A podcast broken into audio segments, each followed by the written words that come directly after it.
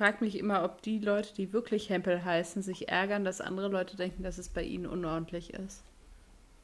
Oh, das ist bestimmt ein Witz, den die noch nie gehört haben.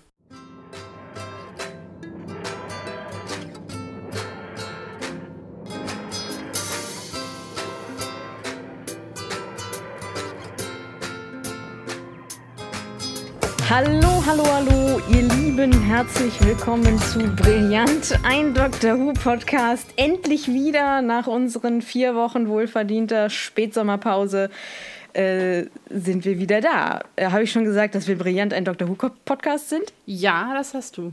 Mir ist mal aufgefallen, ah. dass wir gar nicht wie so andere Podcasts so, so ein ja, Vorspann haben tatsächlich. Es gibt ja so so, so die großen etablierten Podcasts haben dann ja, also die anderen großen etablierten Podcasts haben so, so sehr gut gerettet. Vorspann, weißt du, wir sind der und der und das ist, was wir machen und übrigens nur, dass ihr Bescheid wisst, das haben wir ja alles gar nicht. Echt jetzt? Machen die das? Also die Podcasts, die ich höre, machen in der Regel sowas auch tatsächlich nicht unbedingt. Okay, vielleicht haben wir ein, ein anderes Podcast-Hörverhalten. Kenne das so, keine vielleicht Ahnung. Schon. Wir sind der Koch-Podcast. Wir reden übrigens über Rezepte, nur dass ihr Bescheid wisst. Und es könnte so. sein, dass es um Essen geht. Okay, also wir Aber sind kein, kein Ko Kochen-Podcast, sondern wir sind ein Doctor Who-Podcast. Und bei uns geht es möglicherweise um Doctor Who. Nur, dass ihr Bescheid wisst. Und dieses Mal reden wir über äh, die Folge Planet of the Ood. Richtig. Es könnte sein, dass es Spoiler gibt. Es könnte sein, dass es Spoiler gibt. Äh, das ist absolut richtig. Wir reden recht detailliert auch immer über, über, über die Folgen, nicht wahr? Doch schon. Doch schon. Also falls ihr Neuhörer seid, es gibt NeuhörerInnen, äh, es gibt zur ersten Folge und hört ab da. Da ist unsere Tonqualität noch nicht so toll, ähm, aber die steigert sich enthusiastisch sind wir auf jeden Fall immer. Doch, doch, doch, meistens auf jeden Fall mindestens. Meistens schon, meistens schon. Natürlich, es gibt auch mal Tage, da ist man vielleicht ein bisschen gesetzter, aber grundsätzlich sind wir sehr enthusiastisch. Ja, Planet of the Ood ist die Folge der vierten Staffel. Wenn du zugehört hättest, äh, wüsstest du das. Jetzt ist es die dritte Folge. Äh, ich höre dir immer zu. Das war bestimmt nur ein Moment geistiger Umnachtung. Die dritte Folge der vierten Serie. Dr. Who. ähm, ja, aber wir steigen natürlich wie immer mit unserem Tagesaufräumen ein. Passt auf, Freunde, wir haben vier Wochen Urlaub gemacht also Tabea hat vier Wochen Urlaub gemacht. Ich habe einfach nur sehr viel gearbeitet. Ja, das stimmt, das muss man dazu sagen. Also ich war tatsächlich drei Wochen richtig im Urlaub und hatte vorher noch einiges Orgamäßiges zu erledigen. Ich habe recht lange E-Mails nicht beantwortet. Ähm, das kommt. Ich beantworte das jetzt in, in, in den nächsten Tagen. Vielleicht habt ihr, wahrscheinlich habt ihr die Antworten, die dies betreffen, sogar schon gekriegt. Also äh, es geht wieder los. Es, es, ist wieder Organisation im Haus, kann man sagen. Also so ein bisschen Chaos war. Ich musste erstmal die Tür aufbrechen hier. Es war ein bisschen, ja, wie bei, wie bei Hempels, wie bei Hempels. Aber jetzt ist alles wieder gut. Deswegen, äh, wir haben groß aufgeräumt, aber wir haben noch nichts zu erzählen über das Aufräumen. Das machen wir dann in zwei Wochen. Kriegt ihr dann die geballte Ladung an, äh, genau, Aufräumstories. Ich frage mich immer, ob die Leute, die wirklich Hempel heißen, sich ärgern, dass andere Leute denken, dass es bei ihnen unordentlich ist. Oh, das ist bestimmt ein Witz, den die noch nie gehört haben. Nee, bestimmt nicht.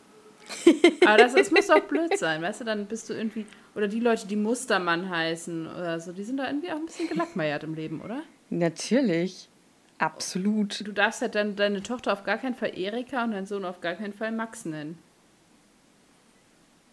Heißen die dann immer Erika Mustermann auf ja, den Beispieldingen? Ah, okay. Also Max Mustermann, klar, aber, aber das wäre auch ein cool Live-Joke, oder? Stell dir ja. mal vor, du machst das dann extra. Es gibt tatsächlich. Uh, ah, das habe ich irgendwann mal, aber das ist auch schon ganz schön lange her, bei der äh, Sendung Frag doch mal die Maus gesehen, dass da tatsächlich ein Max Mustermann in der Sendung war und hat irgendwie ein bisschen erzählt, wie das denn kam und was das denn auch für Nachteile haben könnte weil sein Name dann schon in allen möglichen Dateien hinterlegt ist, weil das sehr oft eben einfach auch die Beispieldatei der Firma ist, um quasi schon mal jemanden angelegt zu haben in irgendwelchen Programmen oder so. Und ja, das können wir halt auch vorstellen. Beim Bürgeramt oder so, dann gibt es dich halt schon. Und also was. Ja, und vor allen Dingen, wie oft Leute bestimmt auch denken, du willst sie verarschen. Ja. ja. Also, dass du irgendwie oder du immer Kruscht erzählst. Ja, oder dass du im, im Spam-Ordner landest. Also, keine Ahnung, was das alles. Das war jetzt ganz witzig. Ja, Fragen über Fragen, die wir hier in diesem Podcast leider nicht beantworten werden. It's a cruel, cruel world. Ja, wer weiß, vielleicht haben wir ja auch einen Max Mustermann oder eine Erik Mustermann unter unseren HörerInnen und kriegen jetzt bald fröhliche Post darüber, dass äh, es sie wirklich gibt. Ja, möglicherweise. Schreibt uns. Brillant.drwho.web.de Wobei ja die Verbindung zu Dr. Who, jetzt kommt der absolute Bogen, ist ja, dass ja das Pendant zu Max Mustermann im Englischen ja John Smith ist. Jedenfalls yeah. häufig. Und wer benutzt häufig den Namen John Smith? Unser lieber Time Lord. Absolut richtig. So, ich würde mal in die Zusammenfassung kurz äh, reindiven. Na, dann mach mal. Das mache ich mal kurz, äh, dass wir mal äh, in was reinkommen hier. Es ist wieder eine kurze Zusammenfassung. Ich habe das jetzt, ich habe das jetzt einfach mal so für mich entschieden, dass ich die äh, Zusammenfassung wieder ein bisschen kürzer halte, weil ich das irgendwie netter finde. Außerdem also, das ja vielleicht dazu an, dass die Leute die Folge gucken. Ja, wollte ich gerade sagen. Also zur Not lest euch nochmal irgendwo anders eine andere Zusammenfassung durch oder so. So, der Doktor und Donna landen auf dem Heimatplaneten der Ud und schließen sich einer Führung durch die Firma an, die die Ud als Dienstboten ausbildet und verkauft. Donna zweifelt allerdings bald, dass die Ud tatsächlich freiwillig Sklaven sind und bald darauf findet sie heraus, wie die Ud dienstbar gemacht werden. Man entfernt ihr zweites Gehirn ähm, und außerdem ist neben diesem schwerwiegenden, ja, ich sag mal jetzt, ich nenne es einfach mal Verbrechen, was es eben ist, sagen wir es mal, wie es ist, ähm, gibt es nämlich auch noch eine Seuche oder eine Infektion, die die Ud ungewohnt aggressiv macht, die als Red Eye bezeichnet wird. Als die Situation außer Kontrolle gerät, also die Ud drehen dann durch und versuchen ihre, also das ganze Ding da äh, aufzulösen, will der Firmenchef das gesamte Gelände vergasen und alle Ud töten. Doch der Doktor und Donner finden das kollektive Gehirn der Ud und stellen fest, dass die Firma dieses große Gehirn der Ud kontrolliert, wodurch wiederum die Ud die ganze Zeit kontrolliert wurden. Wow. Der Doktor und Anna zerstören daraufhin diese Kontrolle. Sie befreien die Ud und daraufhin sagt der Haupt-Ud, oder ich weiß gar nicht, ob das der Haupt-Ud ist, auf jeden Fall ein Ud sagt dem Doktor voraus, dass seine Zeit bald ablaufen wird. Das ist schon ein bisschen Foreshadowing nennt man das. Wohl. Ja, elegant und stilsicher, wie der Dichter sagt. Nicht wahr? Hattest du da einen kleinen Knoten in der Zunge? Ich hatte einen leichten Knoten in der Zunge. Das, das weiß nicht, ob man es gemerkt hat. Passiert mir ja sonst nie. Erstmal einen Schluck Wasser. Ja. Das war die Zusammenfassung. Ich warte von darauf, Planet dass du mich anmoderierst. Ach ja, stimmt. Also wie ihr alle wisst und hoffentlich habt ihr das in diesen letzten Wochen nicht vergessen. So wie Tabea. Wie immer. Nach der Zusammenfassung kommt natürlich die Königin der Hintergrundinfos. Stella, was hast du für uns gesammelt? Ja, jetzt wo ich so, so ad hoc und ohne Nachfrage und spontan hier aufgefordert wurde, meine Hintergrundinfos zu präsentieren. Ähm, Folgendes. Und zwar diese Seuche oder Krankheit oder dieses Phänomen des Red Eye gibt es tatsächlich auch schon in The Impossible Planet, wobei es da eben auf die Kontrolle dieser Teufelsfigur zurückgeführt wird und in dieser Folge eben, wie Tabea eben auch schon erklärt hat, geht es um diesen telepathischen Link zwischen den Ud und diesem gehören. Genau. Dann ist es so, dass ähm, die Ut-Sphäre, also dieser Planet, in demselben Planetensystem ist wie der Planet Zensphere, der eben ähm, Teil einer Geschichte war aus dem Jahr 1964 in The Sensorities. Ich hoffe, ich spreche das richtig aus. Und die waren eben auch ähnlich den Ud, sowohl visuell als auch von ihren mentalen Fähigkeiten her. Also hier auch vielleicht gewisse Anlehnungen. Dann haben wir Donna, die zum zweiten Mal das Verschwinden der Bienen auf der Erde anspricht. Und dann ist es so, dass dies die erste Doctor Who-Folge seit 1965 ist, die von einer Frau produziert wurde. Und ich habe mir schlauerweise nicht aufgeschrieben, wer das war. Nee, das ist nie. Also vielleicht Julie Gardner. Nee, aber die steht da die ja immer. Also ich habe das so gefunden, dass das die erste Folge ist, die eben von einer Frau produziert wurde seit 1965. Aber es kann natürlich eins der Probleme sein, dass manche Personen noch nicht aufgeführt werden namentlich, obwohl sie bei der Produktion maßgeblich mitgewirkt haben. Möglich, möglich. Ähm, äh, wenn ihr das wisst oder wir das jetzt einfach nur nicht schnell genug rausrecherchieren konnten, könnt ihr uns das gerne mitteilen wer das denn war, weil das ja doch äh, nicht unwichtig ist. Dann ist es so, dass diese Folge im August und zwar in einer ultra heißen Woche im August gefilmt wurde. Aber für alle, die die Folge noch vor Augen haben, gibt es ja doch das eine oder andere bisschen Schnee in der Folge. Ja. Und das mussten sie eben aufgrund der sehr heißen Temperaturen mit äh, Papierschnipseln machen. Also es, oh. es ist Papierschnipselschnee. Also weil sonst das halt in den Temperaturen nicht möglich gewesen wäre. Und ich mir vorstellen könnte, dass Donna in dieser sehr warmen Jacke noch Boah. sehr viel wärmer gewesen sein wird. Ja, definitiv.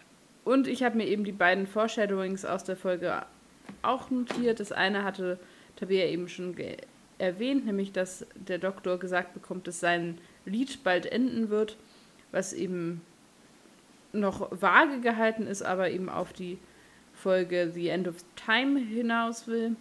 Und Donna wird ihm, oder der eine Ut spricht von Dr. Donna, was sich dann mhm. auf die Folge Journey's End bezieht. Viel mehr habe ich zu dieser Folge tatsächlich gar nicht rausgefunden. Ja. Naja gut, man kann ja auch nicht immer alles super, also da kann ja auch nicht immer, hui, nicht wahr? Ja, gut.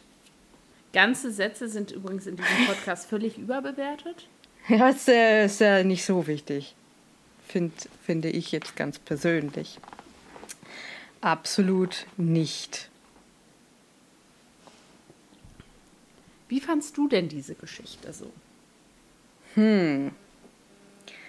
Okay, ähm, ich habe ein ganz großes Problem mit der Folge und es sind nicht der Doktor oder Donna. Ja gut, das, die, mit denen kann man in der Folge auch wenig Probleme haben tatsächlich. Nee, also ja, natürlich. Es ist wieder so ein bisschen pathetisch, wie auch schon die, die The Fires of Pompeii. Das finde ich in dem Fall ganz in Ordnung. Mm, ich habe so ein bisschen mich an diesem ja, ganzen, ganzen Verhältnis zwischen den Ud und ihren, ihren Meistern aufgehangen ich weiß nicht, ob ich jetzt gleich mit so einem harschen Problem einsteigen will.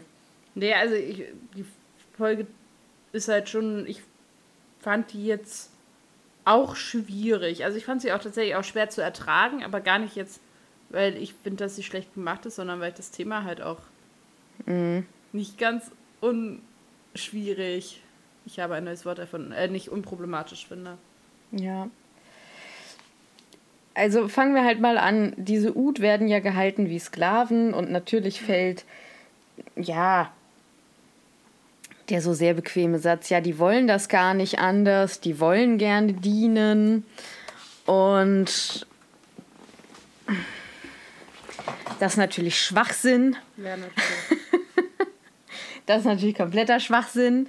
Das ist wie mit den Hauselfen. Danke, ich wahr? wollte es nicht sagen. Also, ja, das, also, mhm. naja, aber ich glaube, das taucht an vielen Stellen von Popkultur und so auf, diese Frage von, nein, nein, das ist schon okay, weil die wollen das so.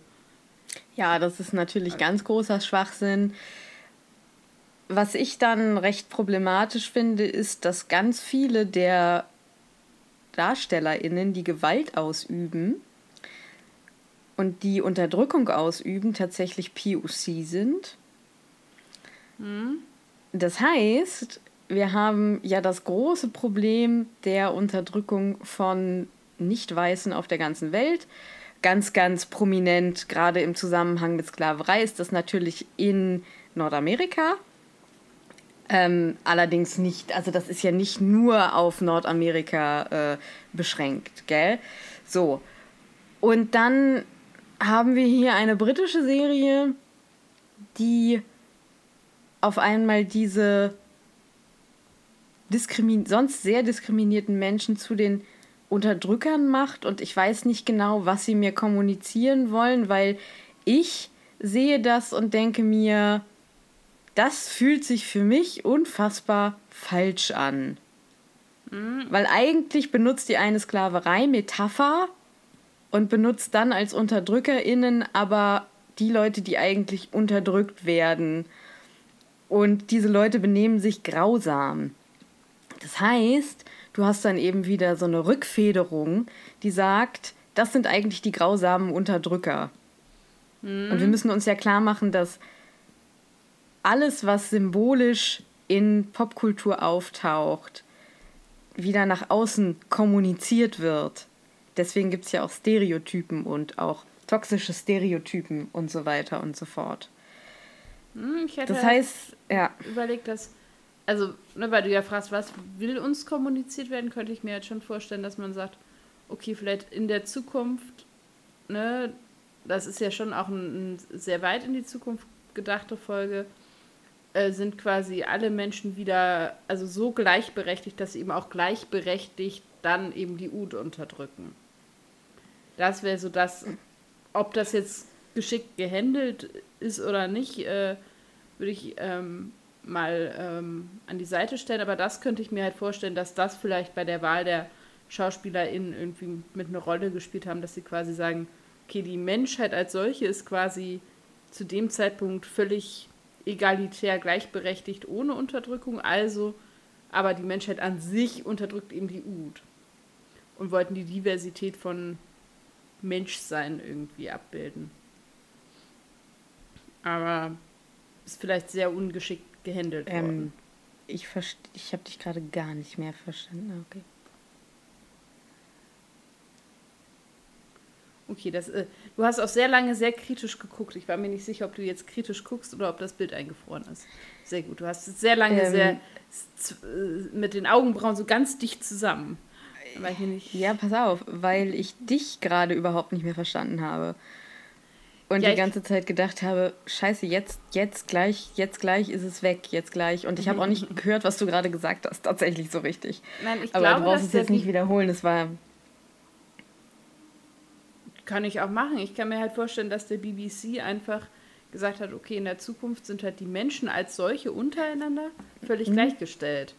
Und ja. deswegen eben versucht haben, einen diversen Cast irgendwie zu, zu nehmen, quasi zu zeigen, okay, die Menschen sind untereinander völlig auf einer Stufe, aber eben anderen Lebensformen gegenüber gibt es eben diese doch sehr krasse Hierarchie.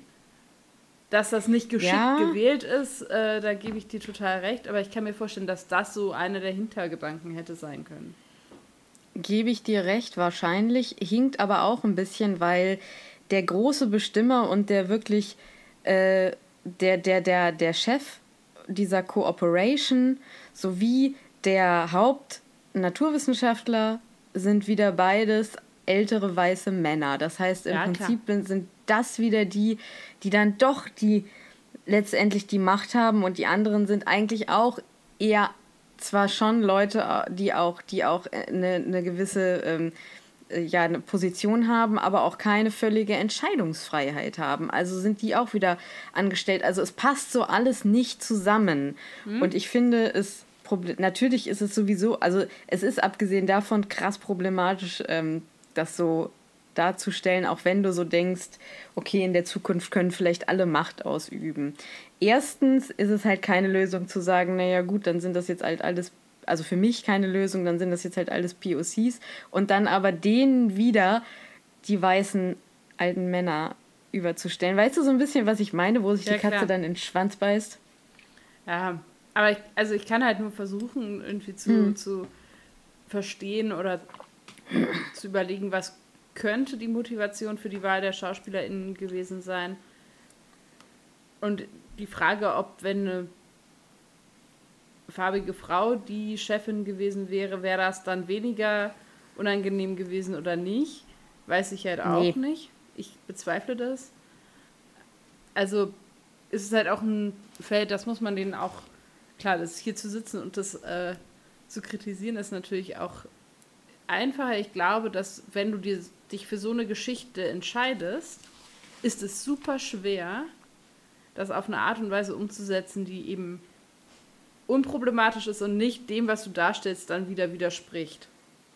Ja, aber dann kann ich mich ja entscheiden, diese Geschichte vielleicht nicht zu erzählen oder noch nicht zu erzählen oder nicht wieder zu erzählen oder so. Weißt du, was ich Nein. meine? Also, das ist alles richtig, aber dann sage ich, okay, dann erzählt es halt nicht. Ja, ich, dann erzählt was anderes. Ja, aber Oder was, macht es anders.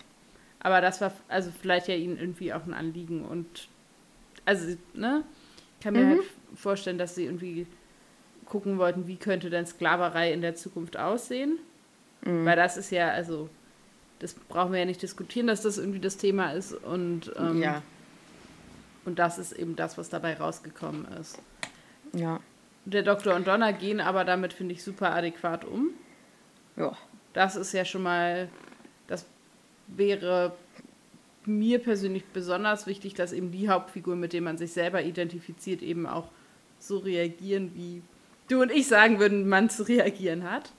Ja ich finde tatsächlich, dass für uns auch noch zusätzlich dazu kommt, dass es für mich auf jeden Fall und vielleicht für, für deutsche ZuschauerInnen auch noch mehr, dann auch noch zusätzlich unangenehme Szenen gibt. Nämlich findet ja auch eine Vergasung statt in der Folge. Und mm. da war bei mir der Moment, wo es bei mir irgendwie übergekocht ist, wo ich so dachte, also was ist emotional oder auf der Unangenehmigkeitsskala, wie auch immer, das war für mich einfach eine Motivik, die ich ganz schwierig fand. Ja. Die, glaube ich, eben aber von BBC-Seite so nicht wahrgenommen wird, wenn man das einfach so nicht sieht oder Geschichte einfach anders versteht und anders aufgearbeitet hat. Aber wenn man zum einen eh schon sich mit Sklaverei auseinandersetzt und dann mhm. auch noch Holocaust-Motive damit einbaut, da werden halt für mich auch dann Ebenen vermischt und ja. eben auch zu viel. Ja, dann mhm. habe ich verschiedene, also dann habe ich irgendwie verschiedene Problematiken einfach da auch gedoppelt und übereinander gelegt. Voll, total. Auf jeden Fall. Was mir dann noch aufgefallen ist, ist, also dieses ganze äh, Konstrukt, was ich eben äh, benannt habe, ist, glaube ich, so ganz gut zusammengefasst in The Master's Tools will never dismantle the Master's House. Das heißt, mit den ne, Werkzeugen der Unterdrücker kann ich eben nicht Unterdrückung beenden.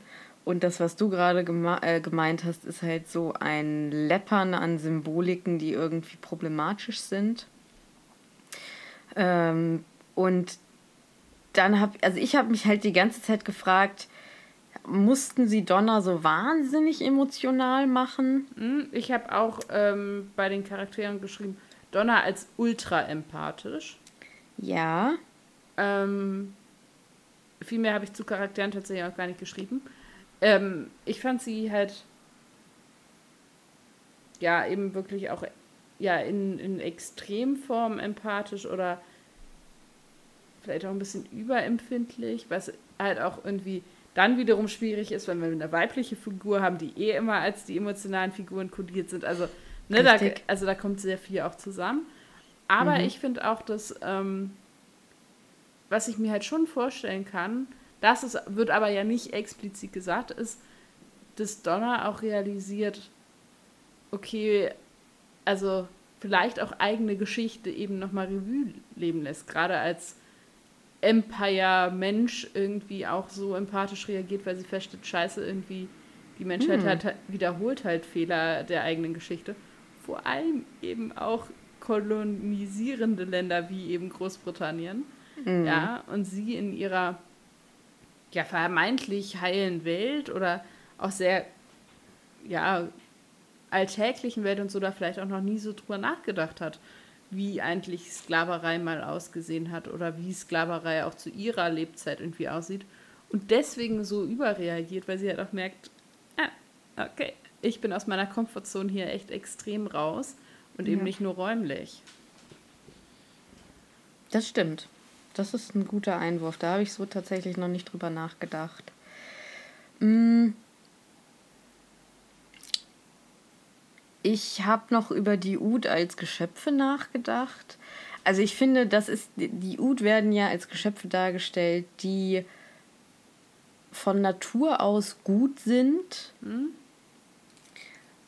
Mit diesem Gehirn, was sie irgendwie außerhalb tragen und deswegen, das finde ich ein bisschen ja, ha hanebüchend. Also mhm. da weiß ich dann nicht genau, hä?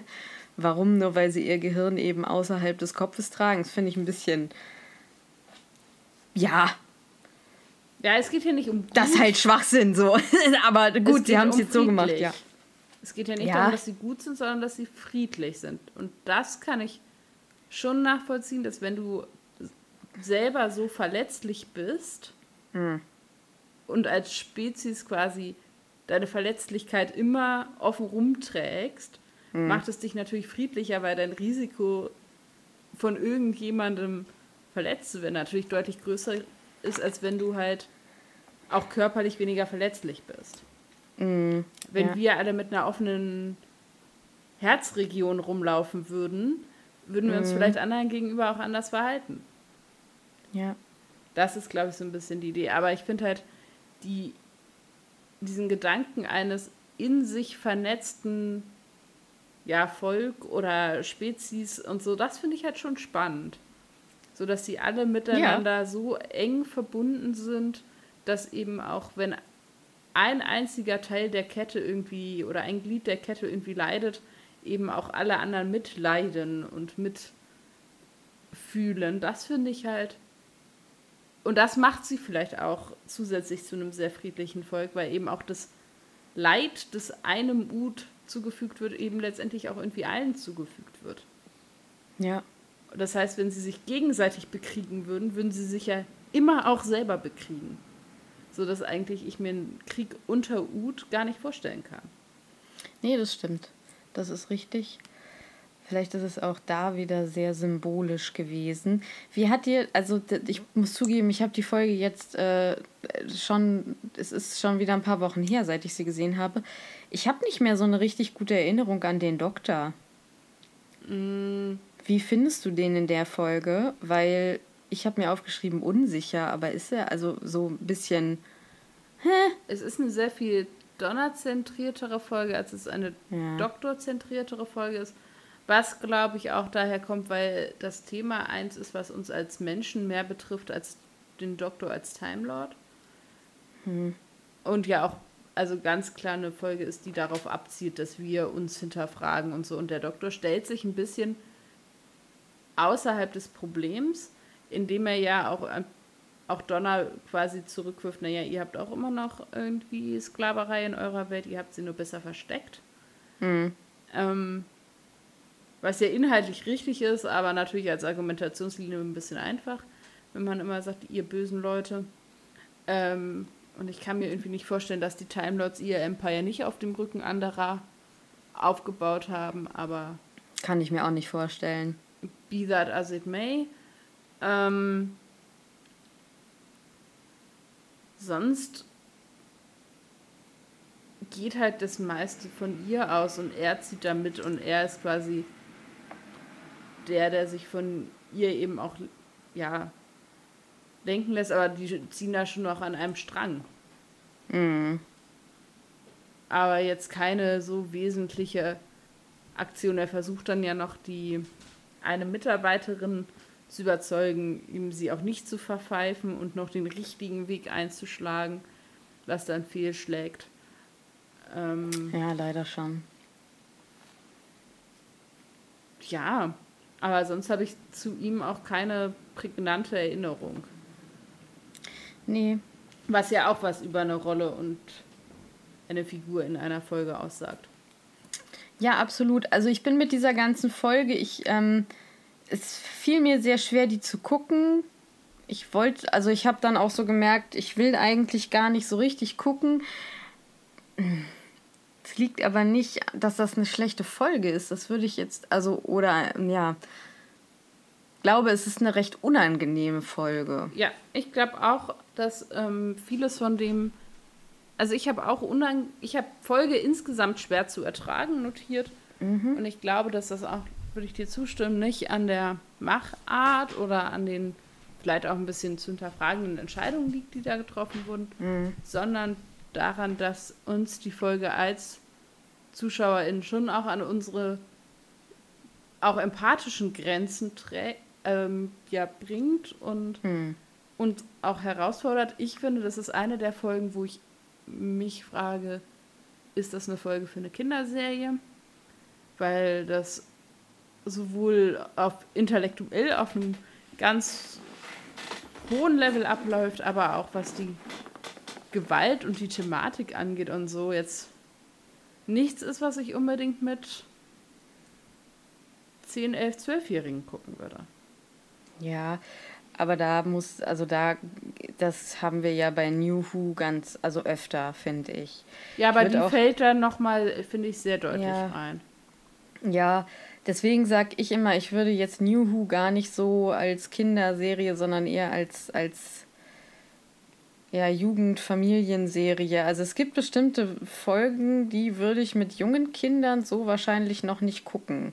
Nee, eben, und ich finde, dass also man kann ja. zum Beispiel Fires of Pompeii oder so schon eher mit denen gucken, weil du in dieser Folge auch von der, wie es gedreht ist, einfach viel Gewalt siehst. Wobei eben dieses, die Stadt wird mit Lava überschüttet, ist nicht cool, aber du siehst halt nicht irgendwie, wie da Leute vergast werden. Ja. Und das ist hier ja schon so.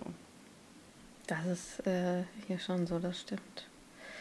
Ja, und dann, wie gesagt, dieses ganz große Problem, was ich irgendwie mit der Konstellation habe.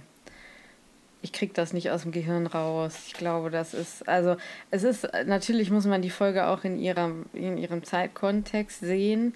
Es wurde einfach noch nicht so viel über bestimmte äh, Konstellationen und, und Rassismen geredet.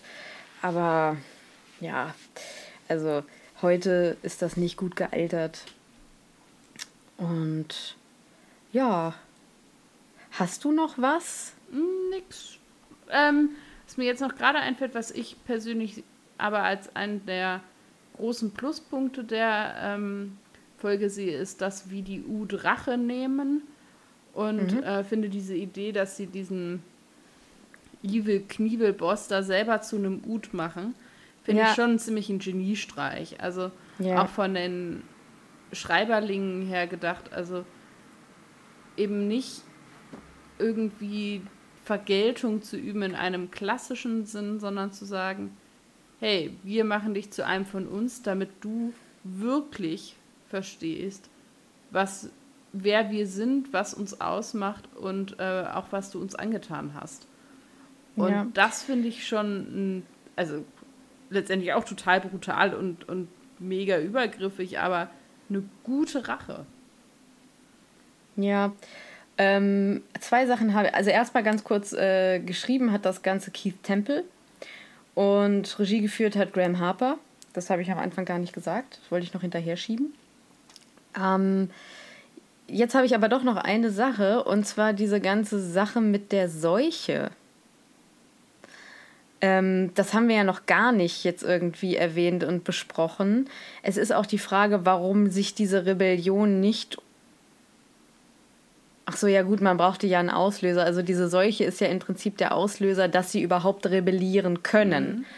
Mhm. Ne? Also äh, das ist ja eigentlich auch äh, etwas, das da noch dazu kommt.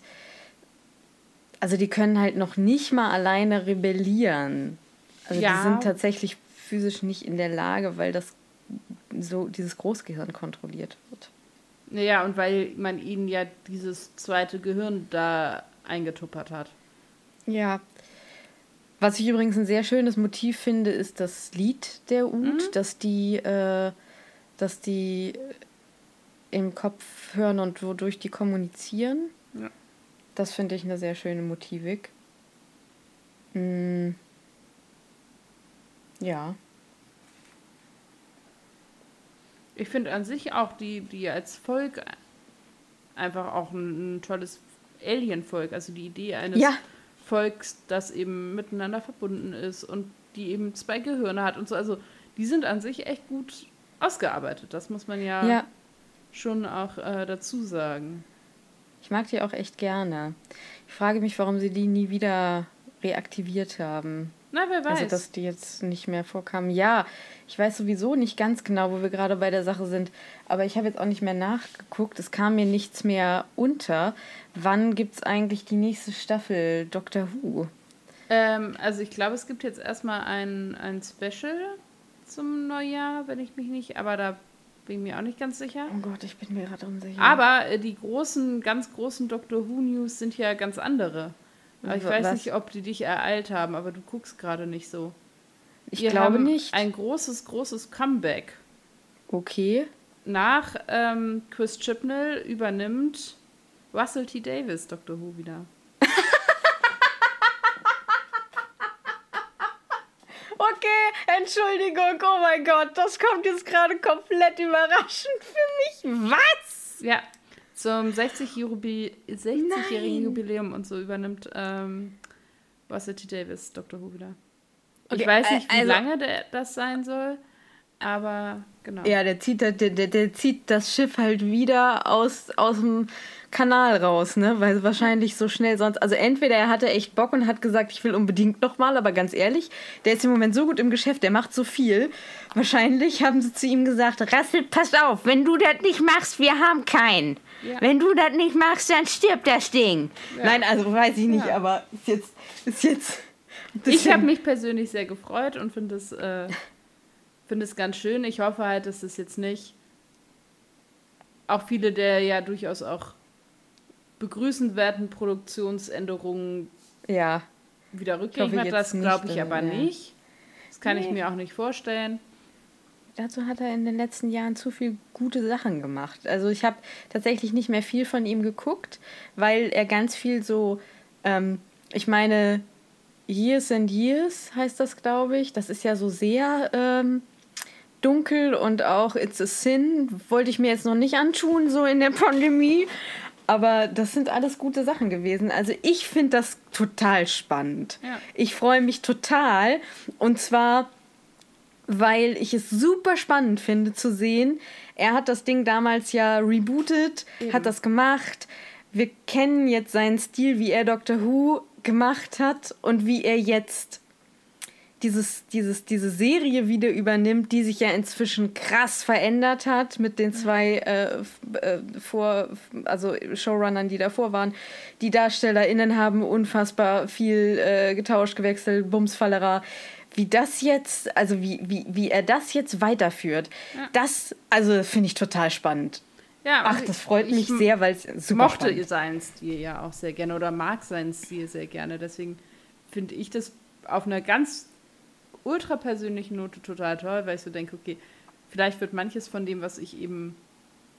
Mein Idealbild wäre, wenn das, was ich eben auch schwierig fand an ähm, Chris Chibnall, quasi alles wieder rausfliegt. Das ganze Gute, was Chris Chibnall mitgebracht hat, aber bleibt. Ja. Und dafür da jetzt auch noch das Gute von Russell T. Davis drauf kommt, dann fände ich das so richtig gut. Aber ja, ja, das und ich halt hoffe, mein Ideal. Hm. Ich habe jetzt gleich wieder eine Wunschliste an ihn. Also ich habe Wünsche. Ja, dann schreib ihm die mal. Ich habe Wünsche. Russell, ich habe Wünsche. Mal gucken, ob wir, wenn er anfängt, wie so weit sind, dass wir bei ihm angekommen sind. Ich glaube, das äh, könnte schwierig werden. Da müssten wir jetzt richtig noch einen Zahn zulegen.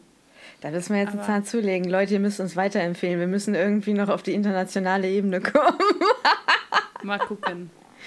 Das freut mich richtig. Aber Mensch, dann hätten wir ja doch was für unsere, für unsere News und Aufräume am Anfang gehabt. Aber das ist ja ah, jetzt. Aber das da müssen die Leute halt in die gut. Folge reinhören, bis äh, ja. kommt. Voll cool. Ach, das freut mich total. Leute, Ending on a High Note kann man das nur nennen. Wir also haben faktisch. noch ein bisschen was, aber. Wir haben noch ein bisschen was, aber trotzdem schon mal in der Mitte so ein Hui. Ähm, krass. Hui. Puh. Jetzt hoffe ich für ja. ganz viele, dass sie unsere Folge nicht zum Einschlafen gehört haben, weil sie jetzt wieder wach sind. Jetzt sind sie wieder wach, ja. so, mitgenommen ah. habe ich aus dieser Folge, dass man sich überlegen soll, also ganz aktuell heute, dass man einen bewussten Umgang und Konsum von Gütern üben sollte, sofern einem das eben möglich ist. Also, das ist so ein bisschen, ne, es ist eine moralische Folge, also habe ich mir auch ein moralisches Mitbringsel da irgendwie rausgesucht. Muss man das Licht an meinem Schreibtisch aufmachen? Ja, also überlege ich mir, was für Dinge kaufe ich, welche Dinge kaufe ich nicht, mit Blick zum Beispiel auf Arbeitsbedingungen der Menschen, die diese, Güter eben hergestellt haben oder die Zutaten für diese Güter irgendwie produziert haben und so weiter. Da halt irgendwie das klassische Beispiel von Kaffee oder von Schokolade zum Beispiel. Hm. Ja, das ist ein sehr deepes Ding. Ähm, ich bin da weniger deep. Ich habe so aufgeschrieben, Slavery ist Bullshit und die Umsetzung in der Populärkultur ist immer noch ein Problem. Okay, also mein Zitat. Was ist dein Zitat, Stella? mein Zitat ist äh, Donna und zwar: You idiot. They're born with their brains in their hands. Don't you see? That makes them peaceful. They've got to be, because a creature like that would have to trust anyone it meets. Ja. Mein Zitat ist auch von Donna. Allerdings bin ich wieder so ein bisschen auf der humorigeren Seite. Donna sagt nämlich: Now that's what I call a spaceship. You've got a box. He's got a Ferrari. Ja. Äh, was haben Sie denn für eine Frage ans Universum? Ne, die ist ja an dich. Oh. Ähm, auf was könntest du am einfachsten verzichten, um gegen moderne Sklaverei anzugehen? Hm. Da gibt es so viele Sachen. Also ich nehme jetzt tatsächlich etwas, was äh, sehr, also was mir sehr nahe liegt und was tatsächlich auch sehr entbehrungsreich wäre. Ich würde tatsächlich auf Kaffee verzichten. Okay. Du kannst, musst ja, bei Kaffee musst du ja noch nicht mal verzichten. Bei Kaffee kannst du ja auch einfach umsteigen. Ja, ja, also ich bin sowieso schon so Fairtrade und äh, dann müsstest du darauf ja gar nicht verzichten, weil dann wäre das ja sogar schlecht, wenn du oh. verzichten würdest, weil dann würdest du ja guten Leuten ihren Lohn wegnehmen. Du würdest hm. auf, auf nicht Fairtrade-Kaffee würdest du quasi verzichten. Also dann. Hm. Jetzt frage ich mich natürlich gerade, was alles. Hm. Aber alles, was ich konsumiere, ja, meine Klamotten, da müsste ich besser drauf achten. Da bin ich halt auch noch so. Hm. Klingt immer so doof, ne? Aber ja ich glaube, bei Klamotten neigt man halt eher mal dazu, so nicht reinzugucken, okay, was, wo, wo kommt das her, wo wird das hergestellt? Wo wird ich glaube, das gefärbt? Ist auch so ja, ja. Ich glaube, das wäre tatsächlich meine Achillesferse. Hm? So. Aber auch Klamotten. da gleich die, die ist ja, gibt es ja auch verschiedene Extreme, ist ja die Frage, trage ich meine Klamotten dreimal oder trage ich sie, bis sie wirklich durch sind?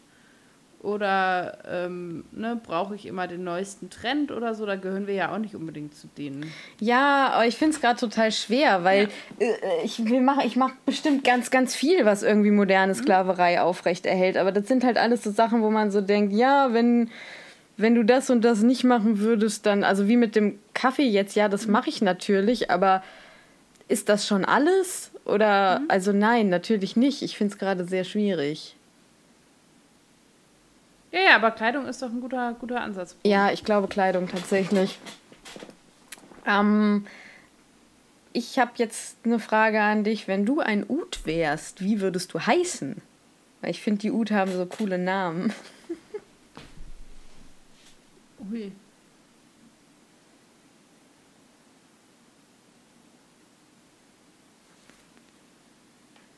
Boah. Mhm. Irgendwas, vielleicht irgendwie so irgendein cooles hebräisches Wort, keine Ahnung. Irgendwie, weiß nicht, Ud Shalom oder so. Wenn man irgendwie der friedliche Ud. Oder irgendwie sowas. Oder das hebräische Wort für Lachen oder so, dann wäre ich der witzige Ud. Weil die haben oh. ja alle so, so, so lateinische Namen. Also, irgendwie sowas finde ich, glaube ich, ganz cool. Cool. Aber leider weiß ich gerade nicht, was das, welches Wort das wäre, aber ähm, irgendwie sowas, weil ich finde, Hebräisch klingt auch immer so, so, so ein bisschen legendär und dann nimmt man sowas. Voll. Hast du dir denn einen Namen ausgedacht oder? Nö. Ich nö, wollte nö, das von dir wissen. Ich finde okay. find tatsächlich äh, so. Also ich finde Lokum sehr schön, obwohl das eine Süßigkeit ist, aber sowas, das fände ich, glaube ich, cool. Wärst du dann der süße Ud? Ja. Auch gut. Ich bin süß. Sehr gut, das war sehr überzeugend auf jeden Fall. ja. Äh, Stella, was genießt du denn sonst noch so? Ähm, ich habe ein Computerspiel mitgebracht, was ich also selber ewig und drei Tage nicht mehr gespielt habe außerdem auch ein bisschen über meinem eigenen Skill liegt tatsächlich.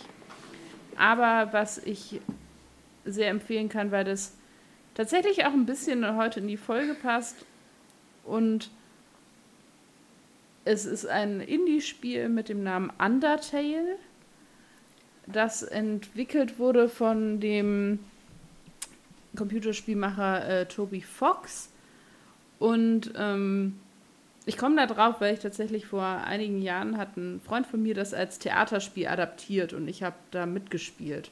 Und das ist meine Verbindung zu diesem ähm, Spiel tatsächlich. Und ich finde, es passt in diesem Kontext ganz gut, weil das Spiel.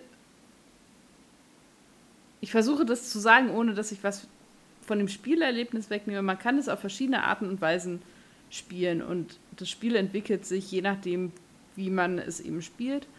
Und es gibt, man trifft, also erstmal die Geschichte und dann ähm, ergibt das auch mehr Sinn. In Undertale ähm, spielt man ein menschliches Kind, das auch tatsächlich geschlechtsneutral gehalten wird, auch was, was ich sehr spannend finde. Und ähm, dieses menschliche Kind landet eben in dem Untergrund oder Underground und ähm, möchte sich wieder an die Erdoberfläche spielen.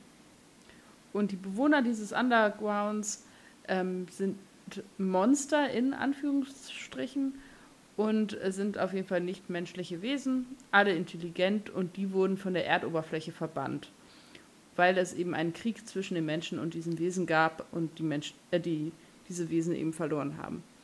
Und das Kind fällt eben in eine Schlucht und, und fällt dahin und lernt eben diese Monster kennen. Auf dem Weg wieder nach oben zu kommen. Und es gibt eben verschiedene Möglichkeiten, mit diesen Monstern zu interagieren. Und je nachdem, wie ich das mache, entwickelt sich eben das Spiel, weil man theoretisch sich entscheiden kann, die eben zu bekämpfen, aber man sich eben auch entscheiden kann, friedlich mit ihnen zu interagieren und man das ganze Spiel über nicht ein Monster quasi töten muss, wenn man sich dafür entscheidet. Und das, finde ich, ist ja auch ein bisschen diese Wahl, die es eben auch in dieser Folge gibt, nämlich ein, ein friedlicher Umgang miteinander oder eben ein kriegerischer, auseinandersetzender Umgang. Wenn man sich dazu entscheidet, das Spiel zu spielen, muss man sich das gut überlegen, wie man das macht, weil eben die Reihenfolge der Möglichkeiten, wie man das spielt, sich gegenseitig bedingen. Aber wenn man sich damit ein ganz bisschen auseinandersetzt, dann merkt man das dann oder man schreibt uns eine E-Mail und ich gebe den Menschen dann die entsprechenden Anweisungen, damit man sich das Spiel nämlich nicht verbaut, weil sich das Spiel merkt, wie man es gespielt hat und man dann bestimmte Möglichkeiten eben nicht mehr hat. Kann man sich aber, wenn man eher so ein Let's Play-Typ ist, auch bestimmt als Let's Play irgendwo angucken. Das wird es geben, da bin ich mir ganz, ganz sicher. Genau, veröffentlicht wurde das Spiel 2015, ist also jetzt nicht so brandneu. Es gibt mittlerweile, glaube ich, auch sowas wie einen zweiten Teil. Da habe ich aber noch nicht reingeguckt. So viel erstmal von Undertale. Ja, ist cool. Hat eine sehr schöne Pixeloptik. ja, genau. Das, das, kommt auch noch dazu. Ich finde auch die einzelnen Charaktere, die man trifft, und so ursympathisch und ähm, das ist sehr schön. Ja. Ach, so eine schöne Empfehlung. Ich habe heute was mitgebracht, was ich jetzt. Ja, wie nenne ich das? Also, das, also das ist definitiv nicht ohne Fehler. Ich habe nämlich mitgebracht The Witcher, Nightmare of the Wolf. Das ist äh, der neueste die neueste Produktion des ganzen großen Netflix-Witcher-Universums. Ähm, Hattest du den ersten Teil nicht schon vor, auch schon mal vorgestellt? Ähm, das ist die Serie, die, die Spielfilm, also die, die, die äh, Serie gewesen von Netflix, ah, die, okay. äh, wie nennt man das? Spielfilmserie, würde ich jetzt fast sagen. Also okay. mit DarstellerInnen. Das hier ist ein Anime-Film. Ah, okay. Siehst ähm, du, da so viel Ahnung habe ich. Ja, ja, der ist aber auch aus diesem ganzen ähm, Universum, weil Produktion macht wieder Lauren Schmidt-Hisrich, ähm, Drehbuch hat Bo de Mayo gemacht und Regie hat Kwang Il-han gemacht. Also das ist tatsächlich auch eine Co-Produktion aus den USA und Südkorea. Äh, Originalsprache ist aber Englisch, ist jetzt gerade rausgekommen im August, läuft auf Netflix. Mh, mm, und erzählt so ein bisschen, also soll so ein bisschen äh, die Geschichte von Wesimir erzählen. Das ist äh, Geralds Mentor, also Gerald ist ja der Witcher, äh, um den es in den Romanen mehrheitlich geht und auch in der Serie, die bis jetzt rausgekommen ist. Und äh, dieser Film beschäftigt sich eben halt mit seinem Mentor.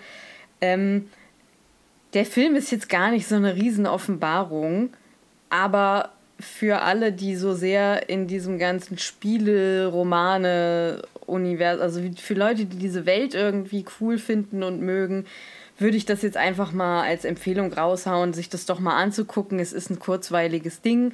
Ähm, wenn ihr nicht so auf Anime steht, ist es wahrscheinlich, ja, weiß ich nicht.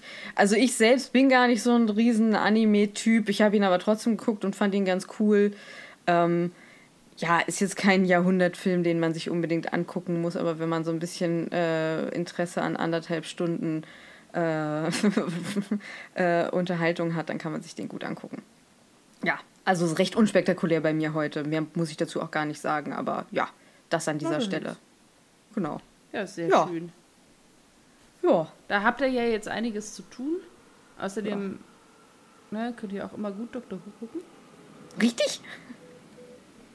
Ich muss auch sagen, ähm, sehr schön, also kleine Anekdote aus dem echten Leben.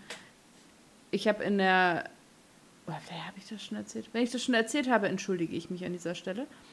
Jedenfalls hatte ich, ähm, stand ich vor den einigen Schulklassen und musste mich eben vorstellen, ne, weil dann ist man irgendwie die Neue und dann will man irgendwie ein bisschen was über sich erzählen, dass man nicht so ein weißes Papier ist, das da irgendwie steht. Und dann überlegt man sich natürlich besonders spannende Dinge über sich selber, die man erzählen will. Und nicht so, keine Ahnung, ich esse gerne Pasta Bolo oder so. Mhm. Dementsprechend habe ich dann erzählt, dass ich in meiner Freizeit mit äh, einer Freundin einen äh, Podcast habe. Und das fanden die dann auf einmal alle total spannend. Und man so, oh, was machen Sie denn für einen Podcast und wie heißt der denn und wo kann ich den hören? Ich habe darauf verzichtet, Ihnen die Details zu nennen. und dachte, wer es schafft, das aus eigener Kraft zu finden, dem gönne ich das. Ja. Alle anderen äh, haben dann einfach auch, müssen dann in die Röhre schauen. Aber ich fand es sehr spannend. Also bei, bei Podcast waren sie auf einmal alle ganz ohr. Mhm. Ja, Aber niemand wusste, Ding. wer Dr. Who ist. Also ich habe dann schon gesagt, es sei ein Dr. Who-Podcast und sie haben alle geguckt, wie äh, ja. Eine Kuh, wenn es donnert, ja. Ja, genau. Äh, Scheiße. Und waren so, äh, Doktor, was? Und ich so, eine britische Science-Fiction-Serie. Äh, hä? Uh. Geht um Zeitreisen und so. Ah! Okay. Naja, gut, die Jugend. Grüße gehen raus an alle unsere jugendlichen ZuhörerInnen. Genau, also die, die, die von euch, euch, Die, die von ja. euch, äh, die sich äh, da einordnen, ihr seid die Minderheit auf jeden Fall. Ihr seid die Minderheit, aber ihr seid super. Ihr seid deswegen natürlich großartig. Aber genau, Ach. so viel aus, aus dem echten Leben. Ja. Das ist eine schöne Anekdote zum Podcast schließen, finde ich. Ja, oder? Ähm, ja. Wenn ihr das Gefühl habt, dass mehr Leute wissen sollten, wer wir denn eigentlich sind, dann empfehlt uns gerne weiter an alle Menschen, die es interessieren könnte und auch die anderen. Ihr könnt uns gerne folgen bei Instagram at Podcast. Dann könnt ihr uns gerne E-Mails schreiben, brillant.drwho.web.de. Manchmal antworten wir auch auf die E-Mails, das haben wir ja schon erklärt. Nein, wir antworten immer, aber nicht, nicht unbedingt ad hoc. Es kann auch mal ein bisschen dauern. Vor allem lesen wir sie sehr gerne. In den E-Mails, Nachrichten, Brieftauben, Flaschenposts, die ihr uns sendet, freuen wir Boten. uns über sowohl Lob wie auch konstruktive Kritik oder Antworten auf Fragen, die wir selber nicht haben. Auch das ja. immer gerne und wir versuchen das dann hier fachgerecht aufzuarbeiten. absolut. Und sonst würde ich nämlich sagen, dadurch, dass ich ein absolutes Herbstkind bin und finde, dass es großartig ist, wie es im Moment vor sich hin herbstet, wünsche ich euch angenehm stürmische, bunte Zeiten. Ja, ihr Lieben, ich kann mich dem nur anschließen. In diesem Sinne, wie immer, bleibt kreativ. Bis in zwei Wochen. Bis dahin, ade.